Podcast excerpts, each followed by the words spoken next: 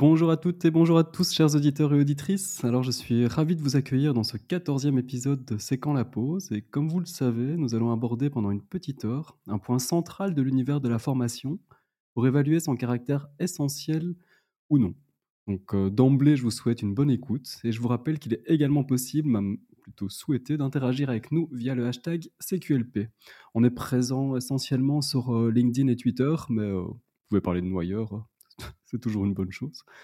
Euh, ou encore par l'intermédiaire de notre tout, tout beau nouveau site cqlp.xyz. Vous trouverez, euh, vous trouverez un moyen de nous contacter euh, chacun ou euh, un formulaire de contact en bas de, en bas de site. Et donc merci pour votre fidélité. Et euh, vos relais toujours plus nombreux, c'est hyper motivant. Continuez, merci beaucoup et on continuera aussi. Et en parlant de fidélité, que seraient ces épisodes sans ces voix expertes? D'abord, il y a Jérôme, le Julien Lepers de la pédagogie, lui pour qui la qualité d'un épisode est directement proportionnelle avec le nombre de jingles et de jeux. Bonjour Jérôme. Bonjour Lionel, quelle présentation. Être comparé à Julien Lepers, ça me fait quand même euh, quelque chose. hein, mais, euh, Ah, c'est quelque voilà. chose, un bel hommage, hein, ça. Ça, Pour l'un et l'autre. Ensuite, il y a Nico, le Jamy de la formation. Il nous a tous fait croire qu'il avait le permis. Permis camion, peut-être? Et a une petite explication scientifique sur tout. Salut Nico. Salut Lio, salut Jérôme, ça me fait tout autant plaisir d'être euh, comparé à, à Jamy, quoique. Euh, non, mais en termes de, de longévité, de, de carrière et puis de capacité à vulgariser euh, scientifiquement, oui, c'est un, un chouette modèle. C'est un peu le premier e-learning hein, quand même, c'est pas sorcier si on y pense un peu. hein. Pas mal, hein. Mais est-ce que ça existe encore? J'ai eu l'impression d'être tombé sur des, des vidéos récentes, mais je sais pas si c'était des vieux enregistrements ou bien si c'était des trucs. euh, Mais je sais que c'était relancé à un moment, l'émission C'est pas sorcier en tant que telle, et je pense que Jamy lui-même s'est relancé je- dans différentes émissions de vulgarisation scientifique euh, pour Ah les oui. enfants, je pense aussi. Jamy Donc, euh, continue et a sa propre chaîne YouTube, donc euh, allez voir ça. C'est pas Ah bah notre recommandation, mais, mais quand même, allez Est-ce qu'on voir. euh, pas de chaîne. l'avoir une fois dans notre épisode? Oh, il est beaucoup trop demandé. hein. C'est une star C'est de la vrai. vulgarisation. Mais nous aussi, donc euh, finalement. C'est vrai, c'est pourrait- vrai. On pourrait essayer de faire matcher les agendas. Et Julien Lepers. Je vais essayer de travailler sur Julien Lepers. Ah, il a du temps, lui, maintenant. Euh, bon, pour changer et un peu casser le rythme, je garde la main je vais vous faire part de, de mes petites actualités. J'en ai sélectionné euh, deux, parce que comme euh, j'ai la main aujourd'hui, euh, j'ai le droit de tricher un petit peu. Tout d'abord, à l'heure à laquelle vous allez entendre cet épisode, c'est la Coupe du Monde 2022 de football masculin sera lancée. Donc, on- c'est le, le 18 novembre, je pense. Et donc, d'ici là, ou bien en in extremis, il faut faire un choix. Boycott ou pas boycott? Et puis pour quelle raison? Et puis et voilà, je vous invite à faire votre choix en âme et conscience. J'ai pas encore fait tout à fait le mien. Je crois que c'est une bonne chose de boycotter, mais euh, toujours chouette de voir un beau match. Donc je je- j'ai pas encore Et tranché. de boire une bonne bière avec une bonne frite. je, je sais pas encore. J'ai honte de pas encore avoir tranché, mais bon, chacun agira en, en- en son âme et conscience. Quand, quand on voit que la COP27 était euh, sponsorisée par euh, Coca, Et qu'on voit tous les jets privés qui ont Oui. concentré sur, euh, sur l'Égypte. tout fout le camp, donc, et après s'en remettre aux, aux individus, bon, voilà. Ouais. Euh, effectivement, on peut militer en tant que citoyen et citoyenne.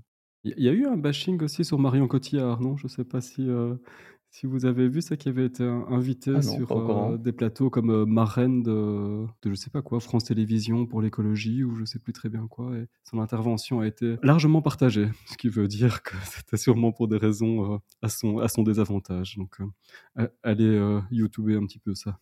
Ma deuxième actualité, elle est pas super joyeuse, mais je me suis aperçu en, sur Twitter en voyant, je pense que c'est sa mère qui fait un, un tweet récurrent chaque année, pour dire à mon fils, Aaron Schwartz, aurait eu euh, 36 ans il y a quelques jours, donc c'est début novembre. Je me suis dit, c'était quand même un bonhomme ce gars-là. Donc pour, rappel, c'était, euh, je connais pas très bien sa vie, mais je connais ses actes. Donc le gars, il a notamment, il a décidé de télécharger tous les, depuis les serveurs du MIT, tous les articles scientifiques de JSTOR en masse dans un idéal de, diffusion de, la connaissance. Donc il a fait planter un petit peu tous les accès pour avoir tous les articles scientifiques. C'était 4 700 000 articles pour pouvoir les repartager. Et euh, il a été sui- poursuivi non pas par euh, JSTOR, donc la bibliothèque en question, mais par euh, le MIT, à un tel point qu'il était accusé de, de je sais pas quoi, mais il risquait 30 ans de prison et finalement il s'est suicidé dans, dans sa chambre en se pendant. Et, et, en fait, il a le même âge que nous. Et, et ça, il l'a fait il y, a, il y a une dizaine d'années. Donc je me suis dit, oups, moi il y a une dizaine d'années, j'en étais pas là dans le militantisme. Et j'ai pas l'impression d'être beaucoup plus loin, mais voilà, hommage, à lui. D'une certaine manière, est-ce que c'est pas aussi grâce à lui que nos auditrices et auditeurs peuvent nous écouter et nous recevoir chaque deux semaines, parce qu'il n'est pas aussi euh, l'inventeur du, format de flux RSS. Ouais. ouais. ouais, tout à fait. Il a largement participé à ça. Un sacré bonhomme, quoi. Il a fait ça. Lui, il avait 20-25 euh, ans et, nous, on était euh, péniblement en train de voir comment ça marchait, tout ça. Lui, il l'a inventé, quoi. Cool. Donc, paix à son âme. Nico? Bah, de, de, mon côté, c'est un jour un peu particulier aujourd'hui qui mêle à la fois, on va dire, stress et émotion, du moins le, le, jour où on enregistre, parce que j'ai lancé un appel à mon audience à travers ma newsletter pour participer à l'aventure de l'écriture de mon livre. À vrai dire, j'envisageais pas de travailler seul une année dans mon coin. Au contraire, bah, j'ai eu envie de un peu de challenger les, mes idées, de co-construire certaines parties du livre, d'être sûr que le contenu soit aussi adapté aux utilisateurs et utilisatrices, aux pratiques de terrain. Et donc concrètement, j'ai proposé à mes abonnés de constituer un petit groupe d'une dizaine de personnes pour former une micro-communauté autour de l'écriture du livre, pour à la fois découvrir les coulisses de la rédaction de l'ouvrage, participer aussi aux, grandes décisions, le choix de l'angle qui me, qui me préoccupe beaucoup pour l'instant, du titre, de la couverture, partager aussi des, idées, des réflexions sur le contenu, et puis euh, aussi pouvoir relire euh, un ou peut-être plusieurs chapitres pour me partager des, retours et des commentaires.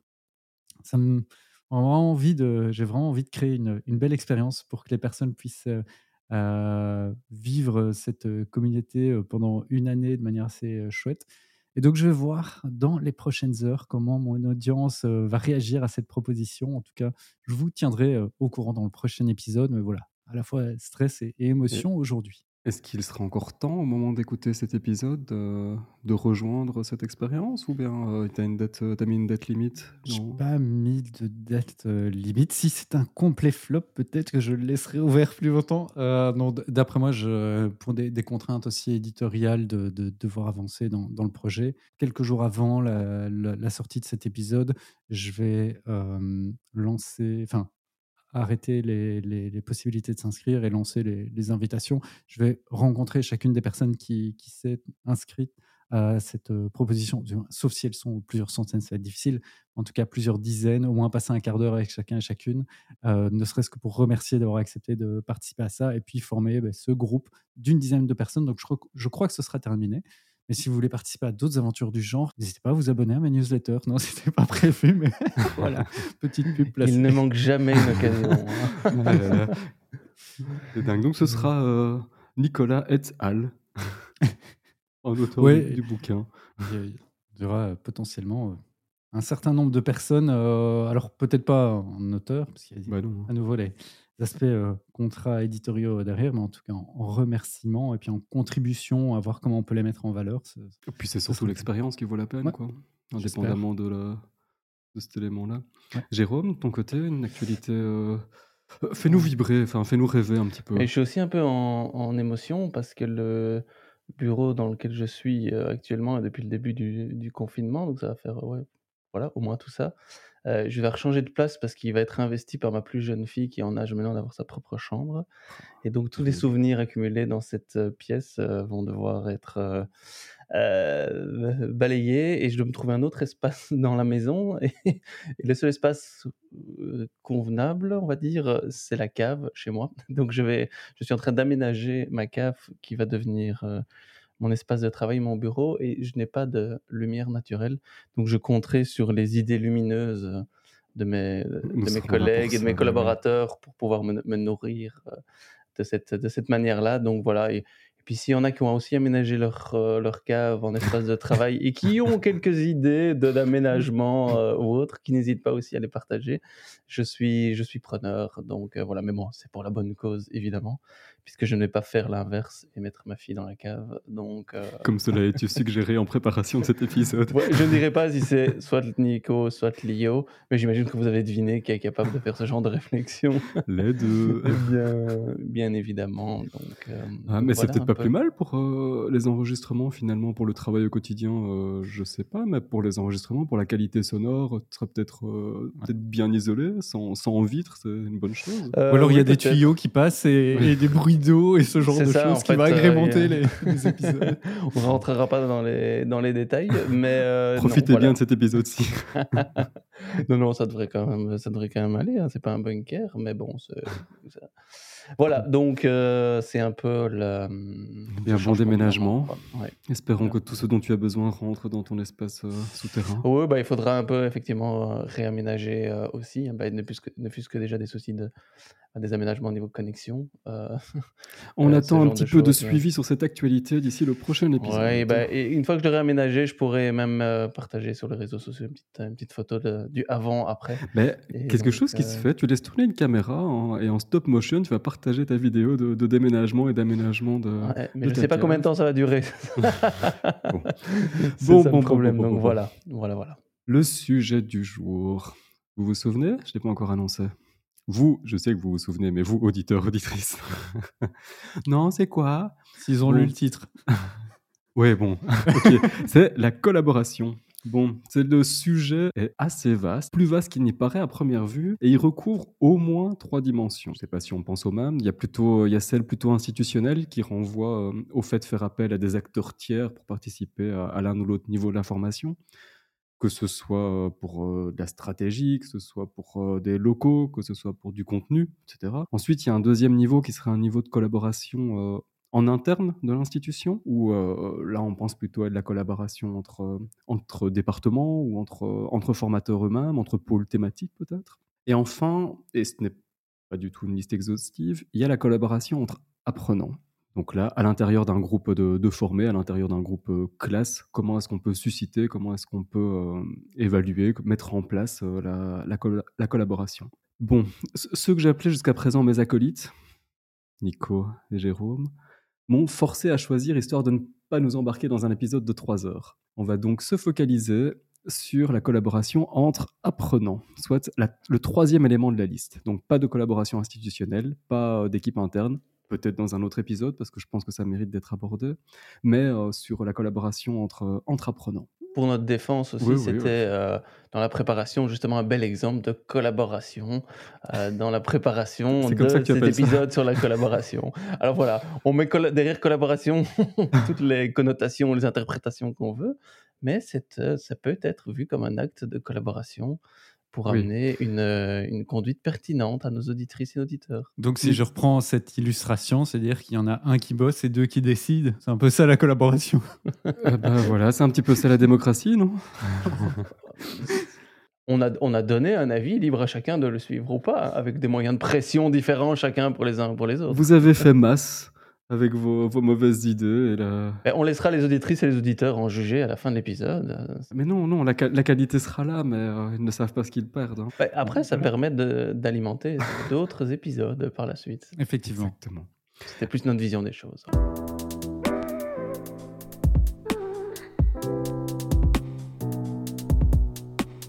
Pour commencer, je voudrais que vous vous plongiez dans votre mémoire pour repenser aux expériences justement de travail collaboratif dans votre scolarité.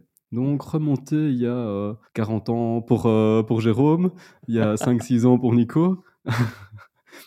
franchement, autant on peut avoir l'impression que c'est une évidence la collaboration, autant ça a toujours ressemblé, en tout cas de, de mon côté, là je parle juste de mon expérience, du primaire jusqu'à l'université, à un gros n'importe quoi. Dans le sens où il y avait euh, un travail à produire, un résultat à fournir, et on nous disait, euh, bon, euh, vous pouvez le faire par groupe de, de X, par groupe de 3, de 4. euh, parfois on nous imposait les groupes, parfois pas.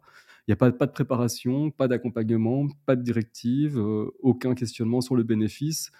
Donc, mon expérience du groupe, en- dans ma scolarité en tout cas, et j'ai pas une, une énorme expérience de travail en collaboration ou en groupe dans, en tant que formé adulte, mais elle se résume à ça, donc plutôt une mauvaise expérience. C'est quoi, quoi chez vous? Ça ressemble à quoi? Jérôme? Beh, moi, c'était un peu, heu, ça aussi, hein. Je pense que c'était OK, il y a un travail de groupe, hein et on met certaines on désigne les personnes qui vont travailler ensemble.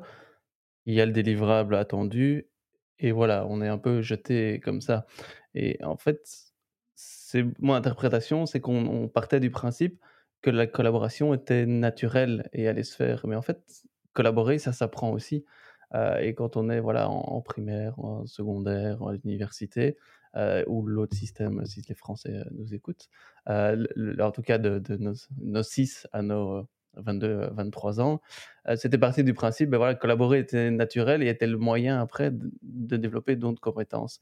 Alors que j'ai l'impression qu'on j'aurais voulu développer qu'on m'aide à développer la compétence de collaboration, déjà à à la base et comment on sait collaborer, parce que oui, moi, c'était très naturel aussi en fonction des personnalités de chacun. Je rentrais dans un groupe parce que moi j'aimais bien, c'était, voilà, donner des idées, discuter, réfléchir aux problèmes et une éventuelle manière de d'aborder la solution, heu et de la développer. Après pour la mise en œuvre, j'étais pas le pas le champion, j'étais pas le 1er ou pour les pour les détails, la mise en œuvre. Après j'aimais bien leur présenter, après s'il fallait le présenter, heu, ou faire des présentations ou autre. Donc c'était plus en fonction des affinités de chacun. Mais là, c'est, heu, voilà, si on a des personnalités différentes qui se complètent, c'est bien. Après il faut qu'elles puissent communiquer entre elles, heu, mais il m'est arrivé des groupes où on avait des personnalités ou des envies les mêmes que la mienne et donc bah, on avait personne pour mettre en œuvre, où on avait des confrontations, heu, d'idées mais sans décider et autres. Donc heu et d'autres groupes où ça se mettait de manière très fluide aussi et chacun trouvait un peu sa sa place. Donc voilà, je dirais que c'était oui, une expérience, en tant que telle, mais qui était beaucoup sur: «OK, vous savez collaborer et débrouillez-vous maintenant un peu, quoi». Vous savez, mais en tout cas, vous avez dû collaborer maintenant, Beh, on n'avait pas on n'avait pas le choix, mais Ouais, donc du coup, ça. ce qui pouvait amener des fois à des grosses, bah, je pense qu'on a un peu tous connu, hein, des des grosses tensions ou des gens qui faisaient un pas de côté ou moi-même des fois, hein, dit: «Bah, OK, je trouve pas ma place, heu, je fais un pas de côté et j'attendrai de voir, heu, ce que ça donne» et donc heu, Et jamais de retour d'expérience, jamais de remise en commun de: «Tiens, vous avez travaillé comment en groupe?» peut-être que ça chez toi, Nico, vous vous partagiez, sur, une fois le travail fini sur, «Tiens, nous on a fait comme ça, nous on a fait comme ça»? J'ai eu la même expérience que toi, enfin, en tout cas, au niveau des primaires, secondaires, j'ai l'impression de très peu de tra de travaux de groupe, si ce n'est peut-être l'un ou l'autre, l'une ou l'autre présentation en primaire, heu, mais c'est surtout à l'université et dans un amphi de de de psycho composé de centaines d'étudiants en psycho. C'était des travaux de groupe, heu, une dizaine, voire parfois une douzaine d'étudiants et d'étudiantes et c'est effectivement ce que vous, heu, décriviez et le pire, je sais pas si, vous vous en rappelez, mais c'était, surtout les lorsque les notes étaient, mises en en commun, enfin, lorsque l'évaluation était une évaluation pour le groupe. Alors là, en termes de de force de frappe du groupe, lorsque vous êtes 12, que vous savez que vous allez, heu, toutes et tous avoir la même, heu, note, heu, bah, ça peut amener à des comportements de collaboration qui varient un peu en fonction de la motivation des uns et des autres, des unes et des autres et donc là, on verra si on va l'aborder dans l'épisode, mais il y a cette dimension aussi d'évaluer la collaboration et au-delà de l'utiliser comme modalité, pédagogique, modalité d'apprentissage, c'est qu'est-ce qu'on en retire aussi en termes d'évaluation des apprentissages? Mais moi, ce que je trouve intéressant dans ces travaux de groupe finalement qu'on a vu dans l'enseignement, c'est que c'est comme ça que ça se passe aussi dans le monde professionnel en fait, hein, où là, on est amené à perpétuellement collaborer avec d'autres. Donc je pense que c'est intéressant de déjà le travailler en amont lors de l'enseignement. Ce qu'il y a, c'est qu'on ne forme pas à collaborer, on forme sur les thématiques et la la collaboration est une manière de le faire. Heu, donc il faudrait peut-être le garder évaluer l'acte de collaboration, peut-être, heu, plus que le contenu en tant que tel, pour préparer la formation professionnelle justement. Clairement, on fait une sorte de ce qu'on appelle un curriculum caché. C'est-à-dire que c'est quelque chose qui va être évalué, heu, parce que quand on fait un travail de groupe, la production, elle est évaluée, mais c'est pas uniquement la production et la qualité de la production, c'est aussi la qualité, la capacité du groupe à collaborer, alors que cette capacité à collaborer n'a pas du tout été, heu, entraînée et puis comme le disait, Lio, l'autre problème, c'est qu'on n'a pas de de feedback finalement sur cette manière de de collaborer ou très rarement, heu, je je me souviens, heu, à à l'ULB avoir, heu, accompagné l'un ou l'autre projet où les enseignants étaient, eux, demandeurs de comment on peut structurer le travail de groupe, comment on peut structurer les réunions de groupe, le suivi, d'un groupe pour les aider ces ces groupes à s'améliorer. mais on reviendra peut-être sur certaines, Ouais, puis la la base, ça me semble être d'être le le retour d'expérience, quoi. Enfin, comment est-ce que ça a fonctionné chez vous pour, heu, dans votre groupe? On se prend une heure, chaque groupe parle et puis on chacun en retire ce qu'il peut, mais c'est au moins ça, quoi. Et moi, j'ai vraiment l'impression qu'on part du principe que la bo collaboration coule de source et qu'il suffit de mettre des gens ensemble et ils collaboreront. Mais c'est une vraie compétence, hein et non, c'est la communication qui coule de source. Les les gens pourront communiquer, mais de là à travailler, à produire quelque chose ensemble, non, ça Et c'est même bien pense communiquer. Bien ouais, communiquer, c'est aussi une, c'est je pense qu'il y a cet enjeu-là aussi de collaborer ne coule pas de source aussi et bah, moi aussi l'erreur en tant que formateur où je me dis: «Bah, il suffit de donner une tâche à des gens et les mettre autour d'une table pour qu'ils collaborent» et en fait non, c'est pas pas si évident pour tout le monde. Ça doit être vraiment facilité, ça doit être débriefé, heu, aussi, plutôt que d'être orienté sur le contenu en tant que tel, quoi. Parce que c'est vrai qu'on entend beaucoup en plus dans les compétences, heu, voilà, contemporaines ou même futures, ouais, la collaboration, mais qu'est-ce qu'on fait finalement pour former les gens à collaborer, quoi? bah, Nico, vas-y si tu veux si tu veux rajouter Oui, c'était juste en en préparant, heu, l'épisode, en en lisant, heu, l'un ou l'autre, heu, l'une ou l'autre recherche scientifique, dont je mettrai les liens dans la description. Ce qu'on remarquait dans dans les différentes revues de la littérature autour de la collaboration dans les apprentissages, quel que soit le niveau, c'est que finalement, lorsque la capacité à collaborer prend le dessus sur la réalisation de la tâche, beh, c'est là où on va voir le le moins d'efficacité. Donc plus les personnes enfin, je vais le prendre autrement, moins les personnes sont compétentes pour collaborer, moins ça va avoir, d'impact sur, euh, sur l'apprentissage. Et donc, euh, finalement, tout ce dont on est en train de discuter, c'est ça qui peut nuire aux apprentissages. C'est si les personnes ne sont pas compétentes pour collaborer, finalement, les activités collaboratives ne vont pas avoir euh, les effets escomptés. Et donc, ça pose quand même problème. Oui et petite anecdote à ce sujet où je suivais moi une formation en tant qu'apprenant, et en fait une des pr où il y avait des travaux de groupe, hein, c'était une formation plus longue. Et une des premières activités, c'était le Marshmallow Challenge. Peut-être que vous avez déjà entendu, heu, ou ou pas, sinon on le mettra dans les références. Mais donc c'est cette activité collaborative. Et en fait plus que l'activité en tant que telle, de de de de construire quelque chose, heu, c'est la phase de débriefing qui était important. Et en fait ils avaient commencé heu, avec cette activité-là pour qu'on apprenne finalement, bah, comment collaborer. Et là, ce qu'il en ressortait, bah, c'était aussi se lancer dans l'action, prendre du feedback. Et donc ça a fait passer ce message-là avant de nous lancer vraiment dans les travaux dans les travaux de groupe, quoi. Donc je trouve que cette pratique était assez intéressante de travailler sur comment est-ce qu'on peut collaborer et un élément et puis voilà, maintenant vous allez pouvoir le mettre en pratique en développant autre chose, mais vous allez être amené à collaborer. Donc heu, voilà et regardez Marshmallow Challenge, vous tapez, c'est un chouette truc à faire, ça prend pas de temps mais l'important du dé l'importance du débriefing est aussi importante que l'activité elle-même. On n'aurait même pas besoin de le taper, on va vous mettre un lien qui va qui va vous emmener vers une ressource intéressante. Mais quel service! ouais, ouais, c'est fou et on n'a pas de limite, en fait, c'est ça le problème. Non, non, on donne tout, on donne tout. On est transparent, on n'existe plus. Hem, bref, heu, j'ai trouvé des des les résultats d'une étude universitaire, vu qu'on n'est pas les seuls à se poser la question et à se dire que ça ne va pas. Il y a des gens qui étudient le point. Bon, ça je ne vais pas dire qu'il est temps, ça fait longtemps qu'ils l'étudient, mais voilà, il y a des résultats qui qui sont qui sont parus, qui ont été publiés fin 2020 concernant l'amélioration via un outil web de l'apprentissage collaboratif, donc heu, du travail de groupe. L'outil en question, il s'appelle, heu, Collabucate. J'ai pas l'impression que ce soit un outil auquel on ait accès, donc c'était un outil interne à cette université pour, heu, pour l'expérience, il me semble. Il a été développé, et là c'est là que c'est assez intéressant, sur, sur base des travaux de l'équipe de Sanna Järvelä, je le prononce sûrement pas bien.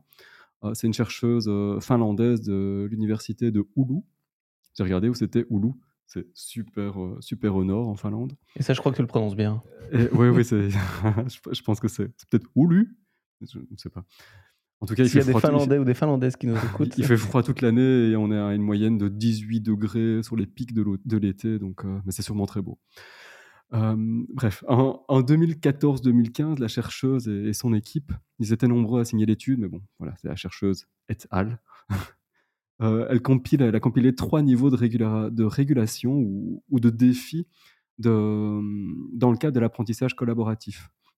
Donc ces 3 niveaux, c'est le cognitif, le motivationnel et l'émotionnel. Dans le cognitif, c'est tout ce qui relève, heu, des tâches, du contenu, de la compréhension, des stratégies, du comporte du comportement.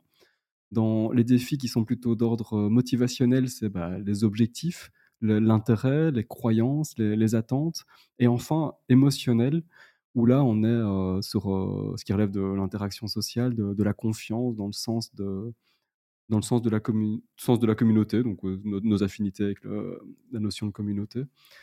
Et vous, si, euh, Nico, Jérôme, si, comment vous procédez pratiquement quand, vous démarrez une activité de groupe? Si, ça se présente dans vos pratiques, vous, vous, tenez compte grosso modo de ces différents aspects? Peut-être pas sous ces catégories-là, mais euh, Jérôme, toi, c'est quelque chose auquel tu fais attention, donc de prendre en compte du cognitif, mmh des éléments motivationnels et émotionnels euh, alors, j'avais peut-être pas cette catégorisation-là, effectivement. je dirais les aspects motivationnels, hein, objectifs, intérêts j'essaie de les avoir, de les récolter en fait le plus vite possible, même déjà dans la préparation, hein, pour essayer de, voilà, de bien comprendre quels sont les besoins, les intérêts, les profils des personnes, pour que ce soit le plus homogène euh, possible. donc ça, ça se fait plutôt cette étape-là. Et sinon, quand vraiment on commence une session, l'aspect émotionnel, en fait, j'essaie vraiment de le prendre en compte et, pour créer vraiment un climat euh, bienveillant, sécurisant, favorisant aussi le partage et la confiance. Quoi. Et c'est vrai que c'est pas toujours évident, hein, parce que c'est pas non plus avec une chose que directement la confiance s'installe. mais j'essaye vraiment, dans le choix de mes activités, euh, dans mon attitude aussi, de créer ce climat bienveillant où chacun se sent suffisamment confortable pour partager une opinion, pour donner euh, son avis. Alors, des fois ça marche, des fois ça marche pas. C'est tout les enjeux de dynamique de groupe, euh, dynamique collective euh, également qui sont là. Mais en tout cas, dans le choix de mes activités, j'essaie de trouver des activités. Voilà, je vais par exemple, je vais pas commencer par chacun vient devant le groupe présenter sa problématique du moment dans son job, à le présenter devant tout le monde. Quoi. c'est très caricatural, mais voilà, c'est peut-être d'abord des préparations individuelles ou des échanges, des échanges par deux, hein, des choses très confortables où on partage pas des choses plus, plus plus personnel, hein, mais peut-être simplement un, avis sur une question. puis au fur et à mesure, on peut grandir, euh, on peut grandir comme ça, quoi. Donc voilà, moi je, dirais surtout les aspects émotionnels, quoi. Si de, on, on verra dans, dans, les résultats de, de l'étude que je vais dévoiler juste après, en deux trois mots, que c'est clairement ce qui revient en euh, le plus élevé. C'est en fait c'est le, côté émotionnel, enfin classé ici sous émotionnel, qui est le plus euh, qui est un des défis les plus importants, qui est relevé par les participants. Ouais, mais c'est vraiment par c'est parce que les premières fois, je me suis rendu compte que oui, il y a quelque chose qui n'allait pas. Et en fait, dans le choix de mes activités, j'étais plus orienté sur la tâche. je me dis, mais en fait, le contexte qu'on met en fait est très important. Et en changeant un peu cette approche, ben, je remarque que ça, ça fonctionne un peu mieux. Ça se rapproche de ta pratique, toi, Nico? Oui, c'est, c'est un truc qui est aussi assez important pour moi, alors qui est parfois pris euh, un peu. Bizarrement par les participants, mais je commence souvent mes sessions par des icebreakers et essayer de hum, travailler avec le groupe sur la manière dont chacun se sent aujourd'hui. Et donc, détailler par exemple sa jauge d'énergie, détailler un mot pour définir son mood du moment et des choses comme ça. Ça peut paraître trivial, mais en tant que facilitateur, animateur, voire formateur, ça, ça me permet de connaître un peu mieux l'état émotionnel effectivement des participants et participantes euh, de, comprendre comment se situe chacun et peut-être de constituer des groupes en fonction de ces dimensions-là.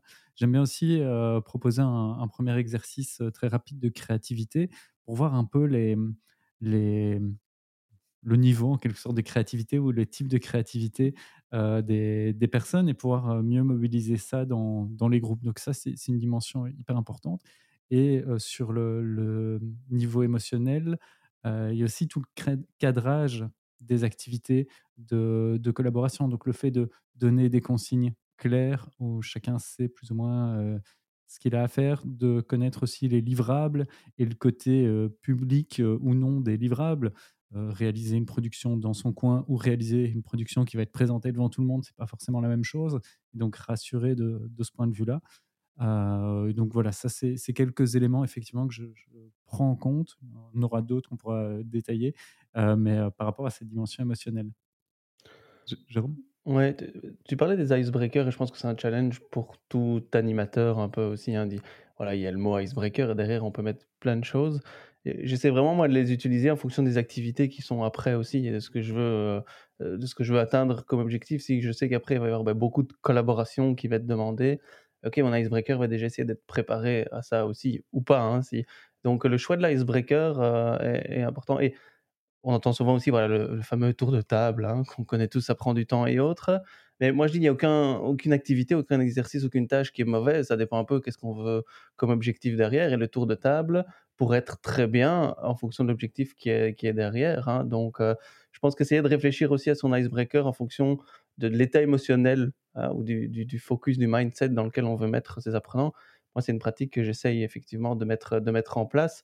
Et pour donner aussi une petite, une, petite technique que j'utilise de temps en temps et qui fonctionne pas mal, c'est la technique, il y a différents noms, hein. moi j'appelle 1, 2, 3, 1, 2, 4 tous par exemple. Ça les fait réfléchir d'abord de manière individuelle. Donc la question, en fait, il y a une question centrale. Ils réfléchissent d'abord de manière individuelle pendant 2-3 minutes, qui leur permet de prendre des notes et d'avoir ce temps-là pour eux. Puis après, ben, ils partagent par deux, donc qui est plus sécure que dire ok, je vais le partager devant, mmh devant tout le monde aussi. Ils, ils, en échangent à deux pour construire une proposition commune. Et puis deux binômes se rencontrent pour faire par quatre. Et puis il y a un partage, il y a un partage commun. Ça peut être une technique. Hein, je dis pas que vous devez d'office l'utiliser tout le temps, mais en expliquant aussi dès le début les différentes étapes et ça permet à chacun de savoir. Euh, voilà, de commencer d'abord tout seul, de mettre ses idées, de les partager. Ça peut créer aussi cet aspect euh, voilà, bienveillant et, sécuritaire dans, la, dans le partage. Derrière cette technique, il y a quand même quelque chose qui est important et peut-être important à souligner euh, pour nos auditeurs, c'est dans tout ce qui est aussi euh, technique d'intelligence collective, c'est d'amener chacun et chacune à exprimer ses idées, d'une part à les verbaliser, à les conscientiser, et ensuite à pouvoir les exprimer. Parce que le problème dans ce qu'on peut appeler, enfin, brainstorming un peu traditionnel, c'est que chacun ou chacune va euh, bah, parler à tour de rôle et souvent c'est celui qui parle le mieux ou celle qui parle le plus fort ou quoi qui va réussir à faire mmh passer ses idées ou celle qui a le niveau hiérarchique le plus élevé. Bref, ça dépend.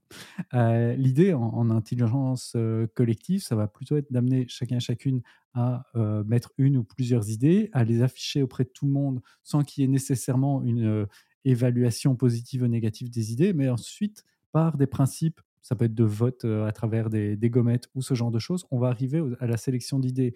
Et donc, contrairement à un brainstorming qui peut souvent se transformer de deux manières, soit c'est celui qui parle le plus fort ou celle qui parle le plus fort qui fait passer ses idées, soit as un consensus mou parce qu'on prend un peu les idées de tout le monde, des techniques où on amène chacun et chacune à présenter ses idées et ensuite à voter euh, là-dessus ah ben ça, c'est ce qui va permettre de, de, ce point de vue-là d'aller chercher des idées plus originales et aussi de rebondir sur les idées de chacun et chacune.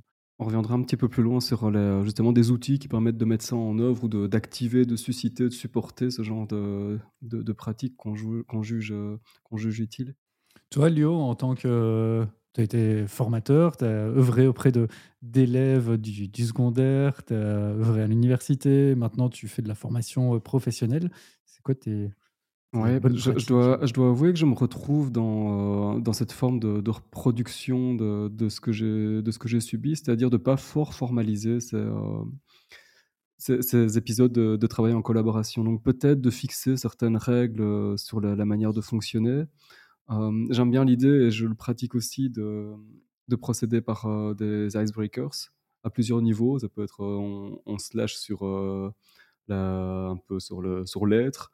On va, je sais pas, on va pas pousser la chansonnette non plus, mais un truc plus libérateur à, ce niveau-là. Ensuite, quelque chose qui va susciter un peu la créativité.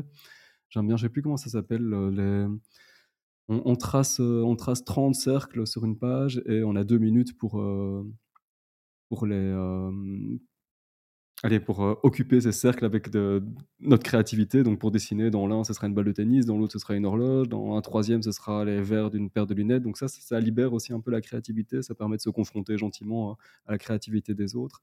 Moi, j'avais fait cet euh, exercice où il faut faire 30 représentations différentes d'une pomme, par exemple. Ah ouais, ben voilà. Un petit Et donc, chacun peut venir avec sa représentation d'une pomme, mais elle doit être différente de ce qu'il y a déjà, quoi. S'il y a des exercices de créativité, j'avais fait ça une fois, ça donnait pas mal aussi. Ouais, j'ai fait dernièrement, pas, pas sur la pomme, mais sur les 30 cercles, et c'est vraiment libérateur et ça crée une chouette dynamique. Maintenant, c'est un peu frustrant pour celui qui a, qui a fait deux cercles et qui a, plus d'idées parce qu'il a fait une horloge et, euh, une pomme, et puis, et puis voilà, mais tant pis pour lui. mais donc voilà, rien de très, rien très spécifique euh, et, et, donc je ne me donne pas du tout raison. Peut-être euh, aussi prévoir, et je, le fais à, un moment sur de, retour, comme j'évoquais précédemment. Sur, ensuite, voilà, dites un petit peu comment ça s'est passé. rien, rien, de plus formel. Et ce sur quoi je voulais revenir un petit peu, enfin, ce avec quoi je voulais venir plutôt, c'est sur euh, c'est un Tuckman. On, on, remonte en fait dans le temps ici. un Tuckman? Tu dis c'est un Tuckman? C'est Monsieur Tuckman même, non? Oui, oui, pardon, c'est monsieur Tuckman, c'est un psychologue américain et je reviendrai aux résultats de l'étude qui précède sur les trois les trois niveaux, vous en faites pas. C'était juste pour insérer un petit élément ici sur, heu, Tuckman en 65 qui dégageait pour, heu, pour décrire, heu, différents critères, différentes phases pour décrire la vie, en fait, des groupes.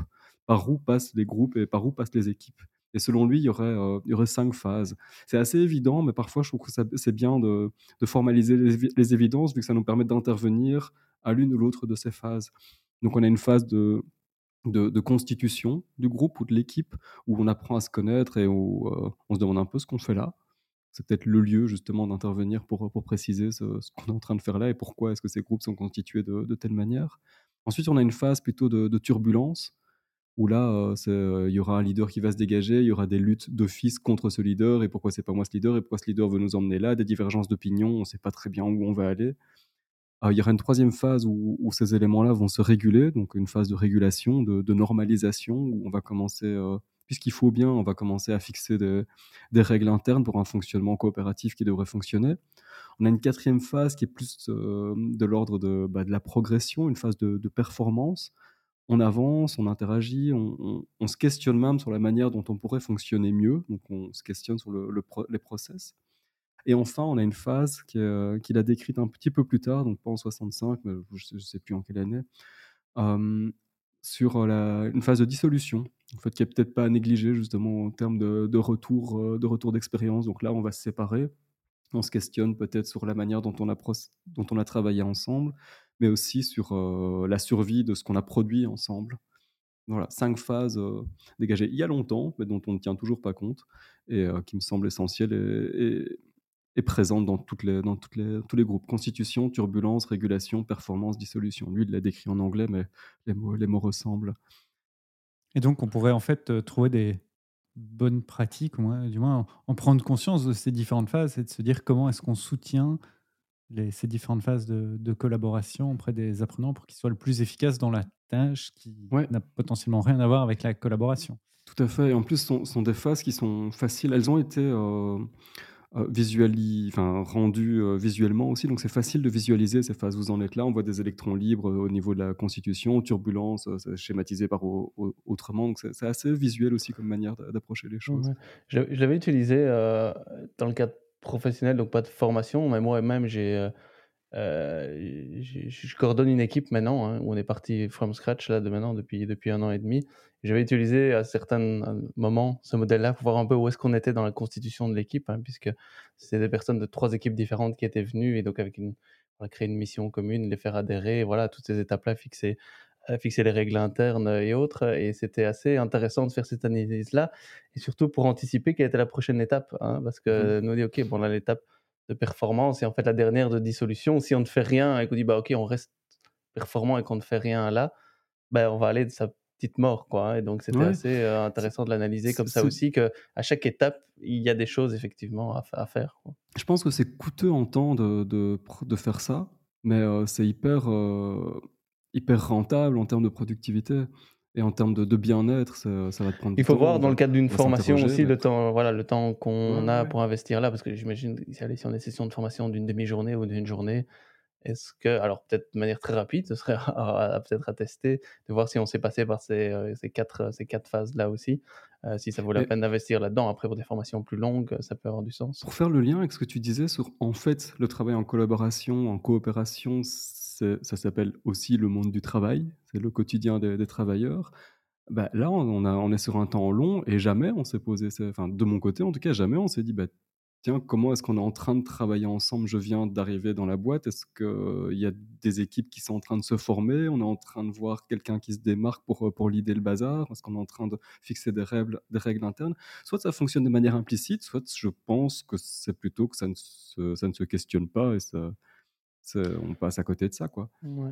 Bah, ça rejoint un peu comme dans l'enseignement où ça coule un peu de source de Ouais, ouais, collaborer et que c'est c'est normal, on met des gens ensemble et ils pas d'où d'où si la bonne idée de de formaliser, heu, ce qui est ce qui est implicite et ce qui est évident, quoi.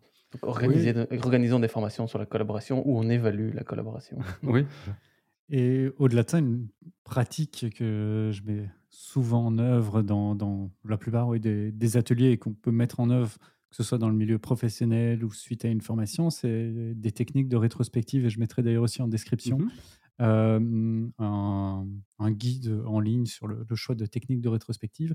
Le but d'une rétrospective, c'est de réfléchir à la manière dont s'est passé soit un projet, soit une phase d'un projet pour pouvoir s'améliorer avant à la phase ultérieure. Et dans les techniques un peu euh, traditionnelles ou les questions traditionnelles, c'est que chaque membre du, du groupe va se poser la question de la, enfin, poser une analyse sur la manière dont le groupe a fonctionné en indiquant qu'est-ce qu'il a aimé ou elle a aimé, qu'est-ce qu'il a moins aimé, qu'est-ce qu'il a appris, qu'est-ce qui lui a manqué et quels seraient ses désirs pour la suite. En se posant ces cinq questions, que chacun puisse se positionner individuellement et ensuite pouvoir partager avec le groupe, en fait, on va pouvoir procéder à des régulations, faire des choix et pouvoir comme ça améliorer la, la- la collaboration et vraiment réguler cette collaboration. Donc c'est une technique peut se mettre assez rapidement en place. Euh, en, en une heure, on fait le tour et on peut euh, s'améliorer. Et quelle est un peu euh, justement ton expérience? Comment réagissent les participants dans ce genre d'exercice de ton, de ton expérience? Est-ce que c'est un exercice, bah, est-ce qu'ils le prennent avec plaisir? Ils voient tout de suite l'intérêt? Ils ont facile à le faire euh? Ça, ça dépend des groupes et c'est souvent une euh, difficulté si la collaboration n'a pas été assez cadrée euh, au, au départ, ou du moins les, les pratiques de, de collaboration, et surtout on y revenait de, de communication, pouvoir faire du feedback et souvent du feedback négatif euh, à d'autres personnes ou sur le, le travail de groupe, c'est euh, quelque chose remarque, qui, est, Mmh. qui est assez difficile. euh, et donc de ce point de vue-là, il y a parfois le- la rétrospective qui vraiment pousse à se dire qu'est-ce qu'on n'a pas aimé, qu'est-ce qui nous a manqué.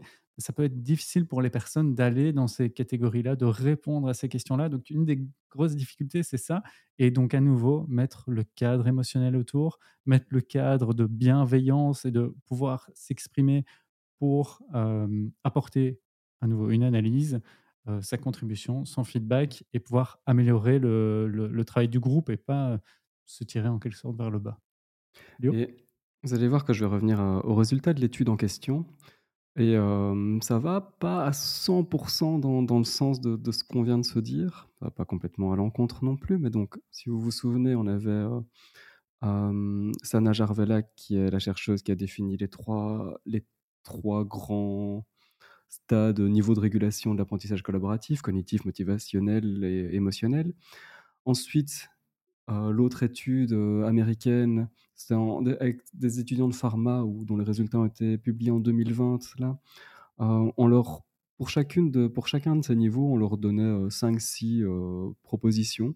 Ils devaient classer, donc ils avaient une vingtaine de propositions à classer par ordre de: «Je me sens concerné» ou «Je me sens a priori pas concerné» ou «moins concerné» et ce qui revient, donc l'étude a été menée sur 6 groupes d'étudiants, oui, en pharma et a cherché à identifier les principaux challenges parmi, une liste je crois que c'est une petite vingtaine et le top 3, c'est, et c'est assez amusant de voir que c'est justement l'un un des éléments par catégorie. C'est le tout premier, c'est, heu, challenge, c'est émotif plutôt et c'est, comment nous progressons malgré des personnalités et des styles de travail différents. Donc c'est vraiment l'hétérogénéité des des profils et des styles, de d'intervention et d'apprentissage qui qui est le plus gros challenge. Le deuxième, c'est, heu, bah, l'intérêt pour le sujet, heu ça me paraît logique, si on n'est pas du tout intéressé par ce qu'on nous demande de faire, c'est on va pas ça va pas bien fonctionner. Et enfin notre compréhension de la tâche. Et je sais pas si c'est le cas pour vous, j'ai l'impression que que non, vu qu'on vient de se dire, en tout cas ça l'était pas pour moi, mais les derniers les derniers éléments, donc ceux qui posent, heu, le moins de problèmes, c'est justement comment nous entraider les uns les autres et comment donner du feedback sans heurter. Ça, il semblerait que pour ces 6 groupes d'étudiants-là, ce soit quelque chose de plutôt acquis. C'est pas ça qui leur fait leur fait peur. J'aurais imaginé personnellement l'inverse et dans des choses à mettre en en place, si je devais développer des groupes, j'aurais sans doute commencé par ces éléments-là. C'est-à-dire comment fonctionner en groupe sans sans se faire mal les uns les autres quelque part. Néanmoins, quand tu dis, heu, comment progressons-nous malgré, heu, des personnalités, des styles de travail différents, enfin, cet item-là peut regrouper aussi, heu, ces ces ces 2 derniers items. Donc il y a heu, mais là, c'est peut-être effectivement plus sur les les styles de de travail, et c'est s'accorder là-dessus. Mais après, il y a la dimension communication qui est, heu, qui est derrière ça. Donc Oui, je suis ouais, assez d'accord. C'est vrai que c'est, heu, j'ai pas le détail de de ces items-là, mais ça peut, ça se recouvre un petit peu. Je suis allé, pour ouvrir un peu la discussion, j'ai découvert et sans doute que vous, vous connaissez, c'est, la méthode du puzzle ou en anglais, Jigsaw Classroom et façon, au début, je me dis: «Jigsaw, qu'est-ce que c'est que ça?» j'ai déjà entendu parler ça et en fait, ça veut dire 2 choses. En anglais, c'est soit la scie sauteuse, soit mais c'était pas ça, mais je pense qu'il y a un film, qui s'appelle, comme ça. Soit, Ou saut tout simplement en fait. Jigsaw ouais, Ou oui, mais je pense que Jigsaw aussi, on ira voir et Jigsawteuse, ça. Jigsaw, merci et hem, soit ça veut dire pièce, heu, de puzzle, on est plutôt dans dans ce cas-là. Encore une fois, on remonte chez on retourne chez des Américains, on retourne chez un psychologue, on retourne il y a très longtemps, on est en 1971 et le bonhomme, heu, à l'origine de ça, il s'appelle Elliot Aronson et lui, son but à la à la base, c'était une époque où il y avait, heu, ou en tout cas dans chez lui, il y avait une importante, heu, ségrégation et il fallait mettre, heu, dans sa classe, il fallait réussir à faire fonctionner ensemble des, des élèves de de cultures différentes, d'origines ethniques différentes et qui étaient qui avaient plutôt l'habitude de se taper dessus. Donc ce qu'il s'est dit, lui, c'est de on va on va on va essayer de faire en sorte que ça marche. Comment? Donc cette méthode puzzle, c'est on crée on a un sujet, on a une tâche. On crée, heu, on va créer des groupes qui sont des groupes homogènes, par exemple de de 4 de 4 personnes et heu, sur notre tâche, on va bien s'assurer de délimiter aussi 4, heu, domaines d'expertise ou bien 4, heu, 4 outils 4 ressources à consulter. Donc on s'assure à ce que les membres le nombre de membres correspondent au nombre de tâches ou d'éléments de matière et puis ces gens retournent dans leur groupe, chacun fonctionne, heu, travaille isolément, donc on n'est pas tout de suite dans de la collaboration. Puis les experts entre eux se remettent en commun, donc tous ceux qui, heu, qui avaient tel sujet, heu, dans leur groupe se mettent en commun. On va dire que c'est les les rouges, ils se remettent, entre rouges et approfondissent le sujet. Donc ils sont tous censés être experts du sujet, ils échangent. J'ai pas de détails sur la manière dont ils échangent, mais le but c'est qu'ils se réunissent, qu'ils, heu, grimpent tous au même niveau de connaissance, qui est le niveau de connaissance, heu, le plus haut possible et qu'ensuite chacun revienne, heu, dans son groupe fait de jaune, vert, bleu et rouge pour tous se mettre à niveau sur les autres sujets. Donc même ceux qui n'auront pas été approfondis vu qu'on n'en aura approfondi que un. Et l'idée ensuite, c'est, heu, que, heu, tout le monde de cette manière-là arrive à un même niveau de haute maîtrise sur, heu, sur, sur ces sujets-là.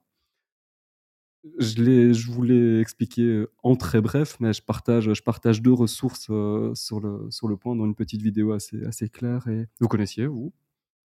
Moi, je, je l'avais déjà appliqué lors d'une formation de formateur, qui avait pour but, bah, de la tester et de montrer aussi cette vidéo aux aux formateurs, hein, pour qu'ils puissent, bah, l'expérimenter et vraiment éven éventuellement le réutiliser aussi en fonction de leurs objectifs. Ça ça avait pas mal, ça avait pas mal marché quand même, hein, donc c'est en fait derrière, il y a le concept un peu au-delà de l'interaction, c'est l'interdépendance en fait, parce qu'on est dépendant du contenu qui va être apporté par quelqu'un d'autre et de l'investissement, l'engagement, le traitement de l'information qu'il va pouvoir, avoir et me retransmettre et moi je vais être évalué là-dessus, hein. Donc, pour favoriser, bah, oui, pour responsabiliser, pour engager puisque personne ne peut se cacher, les autres comptent sur moi et moi je compte sur les autres, hein. Donc ce concept d'interdépendance, heu, peut être assez puissant dans certains contextes.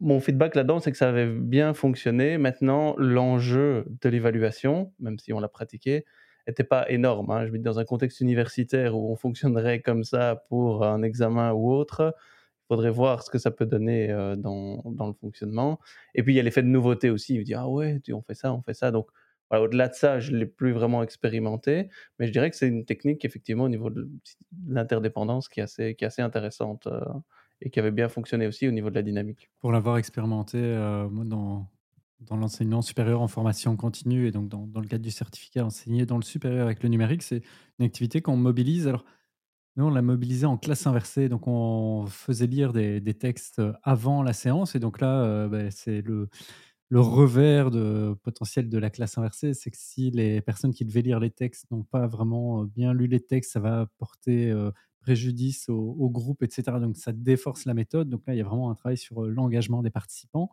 et ensuite en termes, d'impact sur, l'apprentissage, ce qu'on peut remarquer, c'est que les personnes qui n'étaient pas expertes, qui discutent après d'un autre,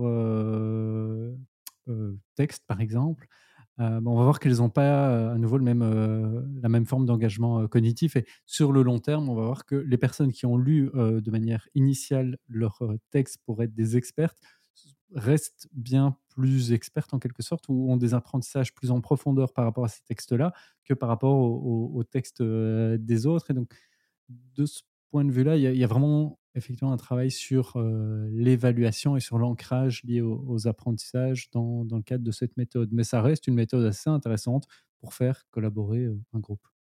Et et pour le coup, on a tous les membres du groupe ont, heu, ont les mêmes rôles, il y a pas une répartition des rôles quelque part? C'est tout le monde passe par le même, par les mêmes stades et Mais je pense là-dedans aussi, c'est responsabilisant, si c'est la première fois, faire aussi un débrief sur la manière dont ça s'est passé me semble être, aussi aussi intéressant. Ce qu'on n'a pas spécialement fait avec les dans l'expérience que j'ai partagée, mais je pense que c'est aussi intéressant, plus au-delà d'évaluer le contenu en tant que tel qui peut être partagé, c'est voilà, comment est-ce qu'ils ont vécu la chose? Qu'est-ce qu'ils en retirent aussi sur justement cet aspect d'interdépendance et de collaboration? Ça pose aussi la question de de savoir quand est-ce qu'on va faire un travail de groupe. À quel moment on se dit: «Bah, tiens, ça, en fait, ce serait mieux de de le faire en groupe». Est-ce que c'est mieux dans tous les cas? Est-ce qu'on ne le fait pas à chaque fois? Simplement parce qu'on n'a pas le temps? Ou est-ce que c'est mieux ou est-ce qu'il y a des cas où ça se justifie pas du tout dans votre pratique?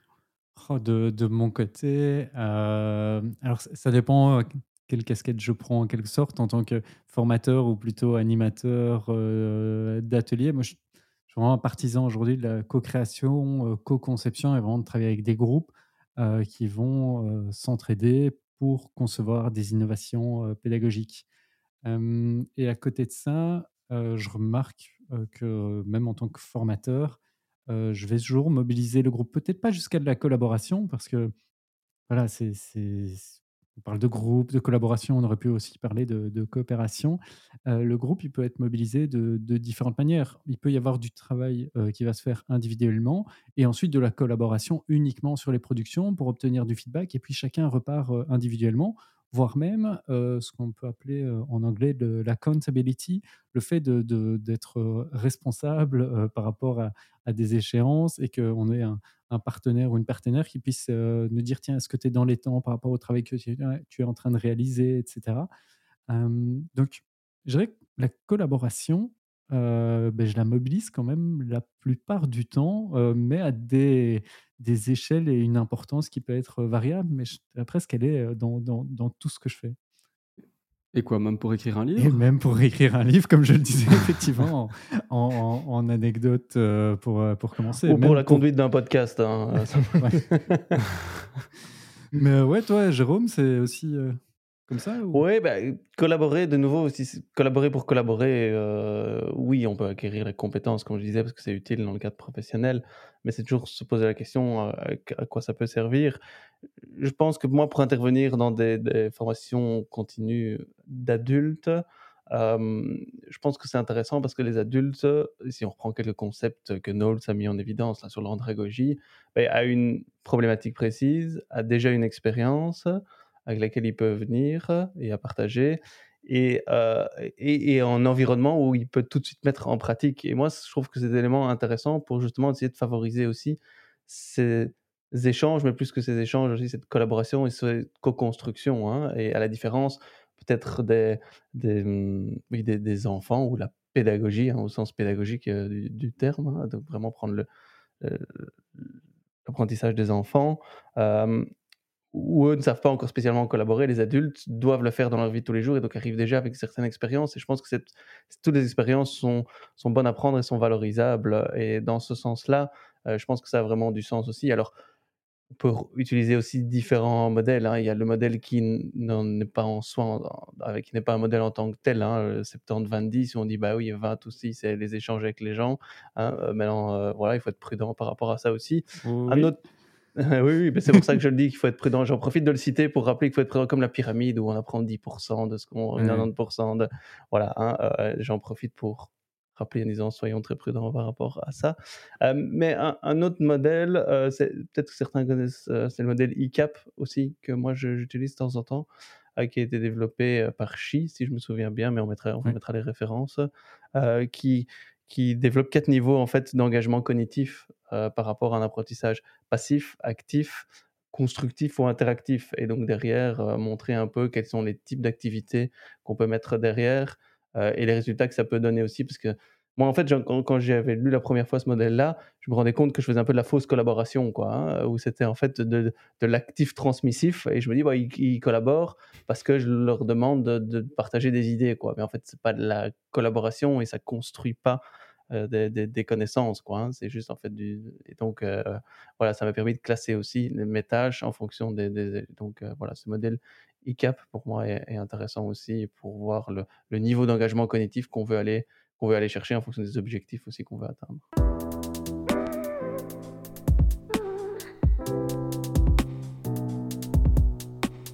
On parle collaboration, quelque part, euh, et je, vous rejoins à ce niveau-là, euh, il y, a une forme d'idéal. On a envie que ça fonctionne bien, on a envie de la mettre en place euh, le plus souvent possible, on a envie que les gens arrivent à travailler entre eux, à se renforcer l'un l'autre. Mais pour activer tout ça, pour supporter tout ça. Si on devait choisir, on n'a pas le temps de fort développer ici, mais si on devait choisir un, deux outils, on, bascule peut-être avec des outils numériques, mais pas forcément. Euh, ça peut être des cartes aussi, ça peut, ça peut être des outils numériques. Mais euh, deux minutes chacun pour évoquer euh, votre, votre top, votre top d'outils pour en vue de collaborer, de collaborer ou de susciter la collaboration. Bon alors, je vais commencer, mais je, je, grille une cartouche pour, pour les recommandations d'après, donc je vais, je vais y réfléchir. Euh, en outil euh, non numérique, ça va paraître euh, tout simple, mais vraiment l'idée post-it plus gommette, c'est un des outils que, que je préfère parce qu'à nouveau, c'est amener chacun à mettre son idée sur papier, parfois en utilisant potentiellement plusieurs post-it, à afficher son idée en expliquant son idée et puis à permettre à tout le monde avec un certain nombre de règles de euh, voter pour cette idée avec euh, les gommettes en silence potentiellement et puis d'évaluer ce qui aurait été voté, etc. Donc ça, c'est un outil de, d'intelligence collective que j'aime beaucoup. Et puis à côté de ça, un outil euh, peut-être beaucoup plus niche, mais qui me semble résolument presque essentiel aujourd'hui, c'est qu'on entend souvent qu'on ne peut pas collaborer à distance et donc, le deuxième outil dont je voulais parler, qui cette fois-ci est un outil euh, numérique, euh, c'est un outil qui s'appelle Butter. Alors, pourquoi j'en parle? C'est parce que souvent on entend oui, mais la collaboration, ça fonctionne bien en présence, beaucoup moins à distance et surtout à distance synchrone sur Zoom, Google Meet, euh, Teams, etc. et le but de Butter, ben, c'est un peu de, faire un peu mieux que ces, différents outils en proposant un outil donc de, de, discussion synchrone qui va être beaucoup plus adapté à la collaboration en proposant des fonctionnalités comme un planning de la session, des outils pour engager les différentes personnes, évidemment des breakout rooms, euh, mais qui vont être un peu plus euh, adaptés à, la collaboration, des sondages, euh, des récapitulatifs de sessions, et puis une réelle intégration de différents outils de collaboration que vous connaissez peut-être, que certains vont peut-être citer juste après, Miro, Mural, Google Docs. Donc vraiment, c'est une plateforme de, de discussion synchrone, de, vraiment de sessions synchrones, mais beaucoup plus euh, pensée et conçue pour favoriser la collaboration. Donc, c'est ma deuxième recommandation. Ben, moi, je vais partir de, de là et de, de, ces éléments que peut-être d'autres vont citer. C'est-à-dire que Miro et, Mural, de fait, pour moi, ce sont des incontournables. C'est euh, clairement pour de la collaboration visuelle, pour que tout le monde puisse déposer euh, ses idées, puisse établir des liens avec ses idées, voter sur les idées des autres des outils par lesquels on peut mettre des, timers aussi. On peut utiliser des, templates qui sont très pratiques pour, pour éviter de tout reconstruire soi-même ou de partir chaque fois d'une page, d'une page blanche.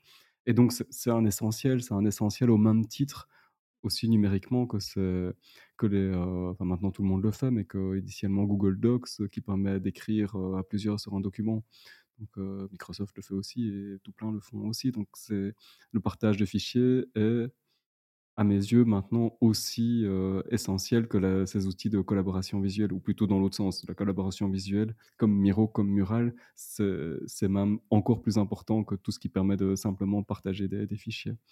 Et en termes d'outils, de, ressources qui ne sont pas numériques, bah, j'ai pas grand-chose de plus à suggérer que tu disais, euh, qu'est-ce que tu disais précédemment, comme les, simplement les gommettes et les post-it, c'est encore de ça dont je me sers, euh, dont je me servais le mois passé euh, pour un atelier.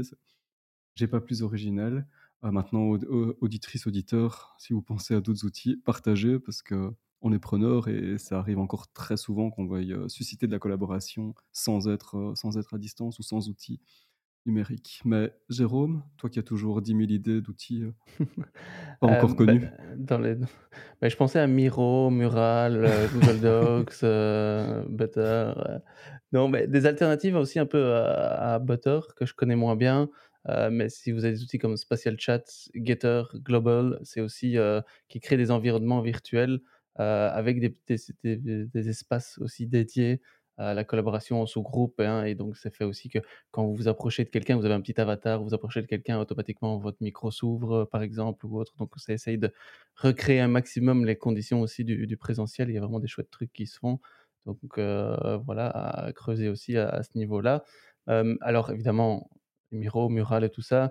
Et moi, j'essaie aussi de, trouver dans les outils même euh, les fonctionnalités qui pourraient être intéressantes. Hein. Et dans un Teams, le whiteboard, par exemple, j'utilise euh, assez fréquemment aussi. Alors, toujours, ça dépend ce que vous voulez faire, mais j'essaie d'utiliser aussi ce qui est proposé parce que ces fonctionnalités-là évoluent aussi de plus en plus et proposent de plus en plus de collaboratifs dans ces, dans ces fonctionnalités.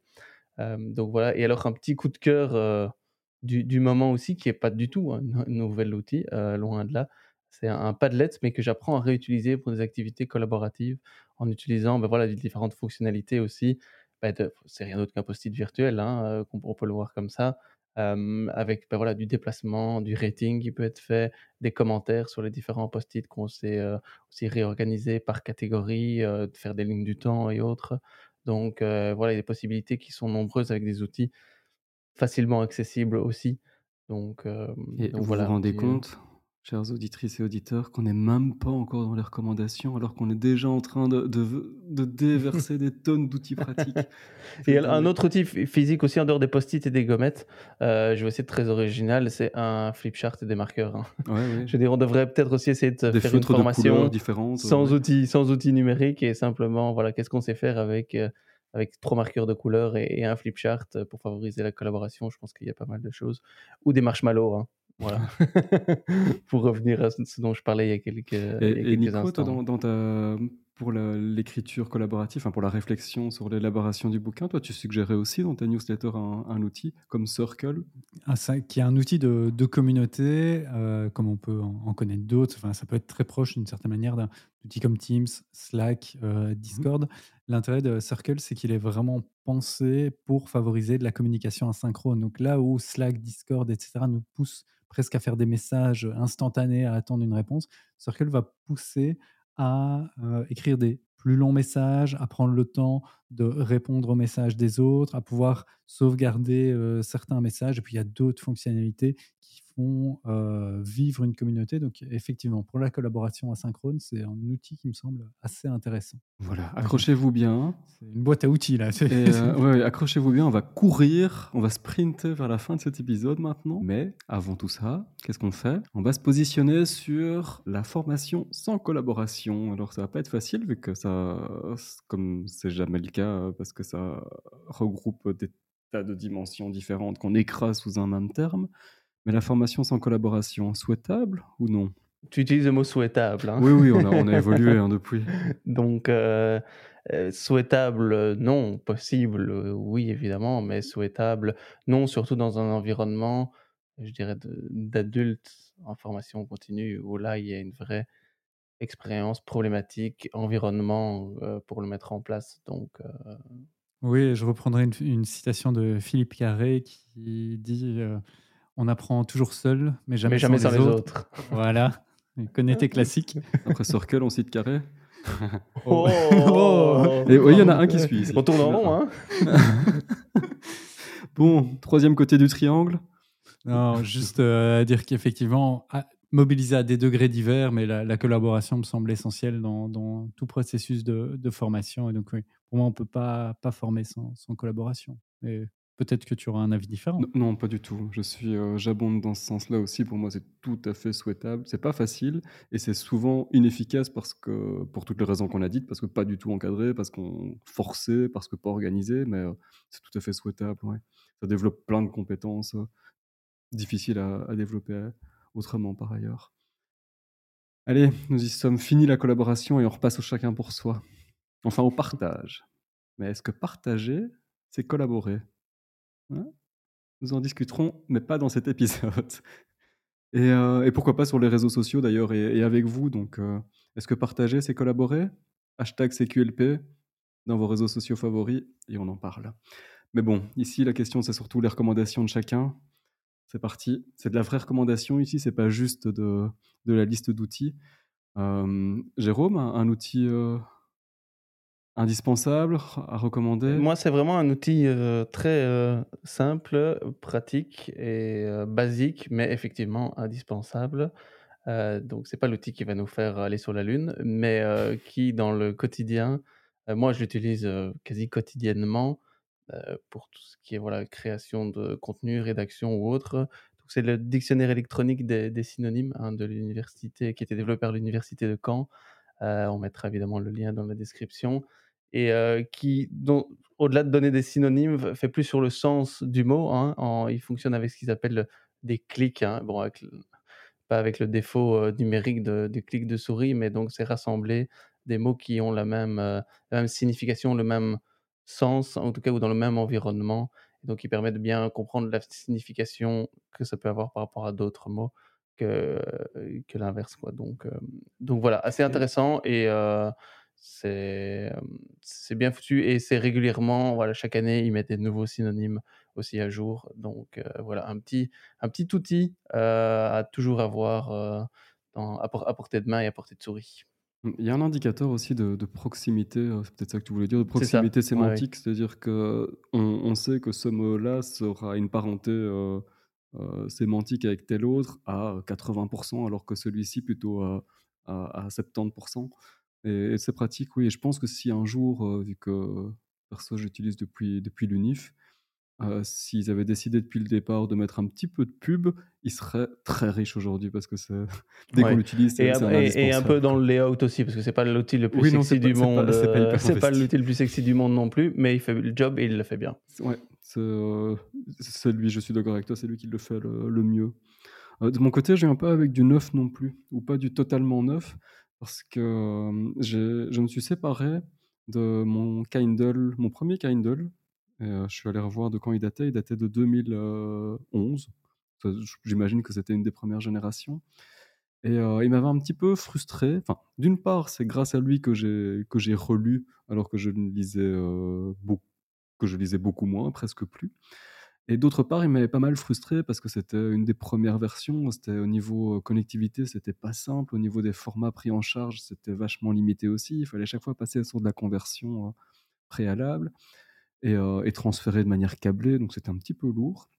Enfin, il en faut peu pour que je décroche, mais voilà. Donc j'ai fait l'acquisition du, nouveau Kindle de base. Je pense qu'il est à moins de, il est à moins de, de 100 euros ou pile poil à 100 euros. C'est quand même un, sacré budget, mais ça change la vie. Enfin, je trouve ça vraiment génial. C'est tout petit, ça se glisse dans la poche. J'en fais presque la publicité tellement je trouve ça, je trouve ça chouette. Et ce qui est vachement pratique, c'est la... maintenant il y a le support de l'EPUB, qui est le format pour moi le plus standard de, de, livres numériques. Il y a le, ça c'est pas tout neuf non plus, mais il y a le rétro-éclairage. Donc on peut lire dans sa chambre sans, sans réveiller le, le voisin ou la voisine. Et, la qualité, le confort de lecture est, top. Et on peut empiler des livres et des livres sans que ça pèse plus que, que 100 grammes. Donc le Kindle ou tout concurrent, la liseuse numérique, vachement pratique. Ça, réconcilie vraiment avec la lecture. On lit, on lit beaucoup plus en deux, en deux trajets de tram qu'en deux semaines sans. Donc go, go, go. Et potentiellement, j'étais en train de, faire quelques recherches rapides, mais si nos auditrices et auditeurs sont, intéressés, j'imagine qu'il vaut mieux tout petit peu attendre après la sortie de cet épisode, parce que le vendredi 25 novembre, alors je ne suis pas pour l'apologie de la consommation, loin de là, mais si vous vous dites, je sa- sauterais bien sur un Kindle, euh, le vendredi 25 novembre, c'est le Black Friday euh, qui, est assez populaire, du moins euh, que Amazon met assez souvent en avant. Donc j'imagine que si vous souhaitez acheter une liseuse de cette marque, elle sera sûrement en promotion. Voilà, je m'avance peut-être, mais euh, voilà, peut-être attendre. Attention, à trois avec moi, on est tous des gros consommateurs capitalistes. Ah, ouais, tu- fais la promotion d'une Oui, tablette Amazon, oui. autant, autant euh, essayer de l'avoir à, à moindre, moindre frais. Euh, De garder la main. Vas-y. Ouais, donc euh, de mon côté, bah, peut-être deux, euh, deux recommandations. Une très rapide, c'est si vous avez aimé euh, cet épisode, il y a un très chouette épisode de euh, France Culture qui est sorti quelques jours avant notre enregistrement, lundi 7 novembre, exactement, qui est qui s'intitule Collaborer et coopérer à l'école, pourquoi faire qui discute de comment mieux enseigner, comment et pourquoi collaborer à l'école. C'est donc centré sur le milieu scolaire, mais ça reste un bon complément, euh, j'ai l'impression, à cet épisode. Et puis sinon, l'autre outil qui ne révolutionne rien non plus, mais à vous entendre parler d'outils euh, pas très nouveaux, j'ai envie de suivre la tendance et de vous parler de ma, nouvelle histoire euh, d'amour. Alors, ça fait un petit temps que- que- qu'elle est latente, mais, là, c'est une histoire d'amour qui, qui- évolue avec Apple Notes, le logiciel, le simple logiciel de prise de notes d'Apple qui, bah, au fil des années, au fil des versions, a réellement évolué, a gagné en fonctionnalité. Et autant avant, c'était juste un outil où on pouvait écrire du texte. Aujourd'hui, c'est euh, un outil euh, qui permet d'avoir des dossiers intelligents, qui permet de taguer le contenu, de retrouver le contenu assez euh, facilement qui est assez fluide, vraiment très, très rapide, qui permet une très bonne synchronisation avec des outils mobiles, qui permet de faire une photo, de directement l'ajouter dans une note, etc. Donc, c'est vraiment l'outil que j'utilise de plus en plus, qui est un peu le- l'équivalent du, carnet papier que j'ai tout le temps avec moi. Mais là, c'est le carnet digital que je vais utiliser pour toutes sortes de notes, de la préparation de ces émissions à des réflexions autour du livre, à des prises de notes de, de réunion et avec surtout une meilleure possibilité d'organiser les notes qu'auparavant. C'est vraiment une des fonctionnalités qui a changé. Donc, euh, Et j'aime qui fonctionne très bien avec euh, l'Apple Pencil euh, aussi. hein. Donc, Ouais. euh, pour moi, pour l'utiliser, c'est Ah oui, on peut écrire Et euh, donc, librement euh, sur les, les notes aussi. ouais, c'est ça. Ça fait vraiment carnet, carnet de notes. Quoi. Moi, je l'utilise euh, comme ça aussi, euh, comme vrai carnet Reconnaissance de euh, notes. de euh, l'écriture. ouais. Reconnaissance de l'écriture aussi. Et Bien petite sûr. fonctionnalité euh, que peut-être certains ou certaines ne connaissent pas, si vous avez déjà un, un iPad euh, et un, un Apple Pencil, si votre euh, iPad est, verrouillé euh, sur une table et que vous posez l'Apple Pencil, automatiquement, c'est l'application Notes qui va s'ouvrir avec la possibilité de commencer à écrire une, une note.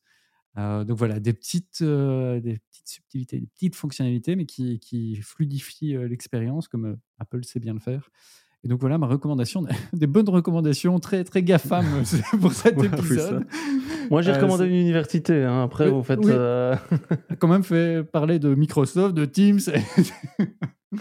non, mais c'est pas. Voilà, ça dépend des épisodes. Et on, on a eu des épisodes avec des, des lectures plus critiques euh, ou plus, plus réflexives autour du numérique. Voilà. Les critiques sans être dogmatiques non plus. Donc, euh. Effectivement. Et merci beaucoup euh, à tous les deux. On arrive au bout. Je pense que c'était un épisode de plus à rallonge. Euh, J'espère qu'il vous aura plu. Dites-le nous avec le hashtag CQLP. On est toujours à la recherche. euh, Enfin, on en reçoit de, on en reçoit quand même de temps en temps, mais de, de vos retours. Donc, euh, dites-nous ce que vous pensez de l'épisode, ce que vous pensez du podcast. Euh, Dites-le sans filtre. Euh, on n'a pas de problème avec euh, l'autocritique, on n'a pas de problème de lire toutes sortes de feedback.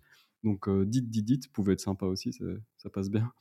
Et merci, merci à tous les deux ici, c'était encore un, épisode bien chouette de plus à enregistrer avec vous. Euh, le prochain sera un petit peu différent. Et pourquoi est-ce qu'il sera un petit peu différent, Nico? Parce qu'on aura un invité cette fois-ci. Alors, on va pas encore dévoiler qui sera notre invité. Garde un peu en, en teasing. Euh, par contre, on, On va parler peut de quoi? peut-être dévoiler effectivement Ouais. la, la thématique euh, qui sera peut-on former sans EdTech? Et donc toutes ces euh, sociétés technologiques dans le milieu de l'éducation et de la formation, quel est leur rôle? Comment euh, est-ce qu'elles travaillent avec euh, des organismes de formation, voire des, des écoles? Comment est-ce qu'elles évoluent? Et un peu intégrer cette, cette dimension-là et qu'est-ce qu'elles essayent d'apporter au, au milieu de, de la formation ou au contraire, est-ce qu'elles cherchent juste à faire de l'argent? On discutera un peu de, de tout ça. Et donc à tous nos auditeurs et auditrices de trouver avec ces indices-là, donc un invité sympa ou une invitée sympa dans le monde EdTech. Voilà. Il n'y en a pas beaucoup. Hein. Bon, en, Belgique francophone, il y a quand même quelques. Ah, voilà, indice supplémentaire Ah en oui, Belgique francophone. Peut-être qu'on aura des Français ou Françaises dans les prochains invités, mais, euh, mais effectivement, ici, Ah, c'est voilà. Belgique francophone. Allez, merci euh, à tous les deux, merci auditrices, auditeurs. On se retrouve euh, sur les réseaux et dans un prochain épisode, donc d'ici 15 jours, si vous nous écoutez le jour de la parution. À très bientôt, salut Nico, salut Jérôme. À bientôt et merci à toutes et à tous pour votre écoute jusqu'ici, de nous avoir supportés jusqu'ici. On fera peut-être des, mots-clés en fin d'épisode la prochaine fois pour voir celles et ceux qui nous écoutent jusqu'au bout, mais pour l'instant, pas de mots-clés, juste un grand merci. À très bientôt. À bientôt. Salut.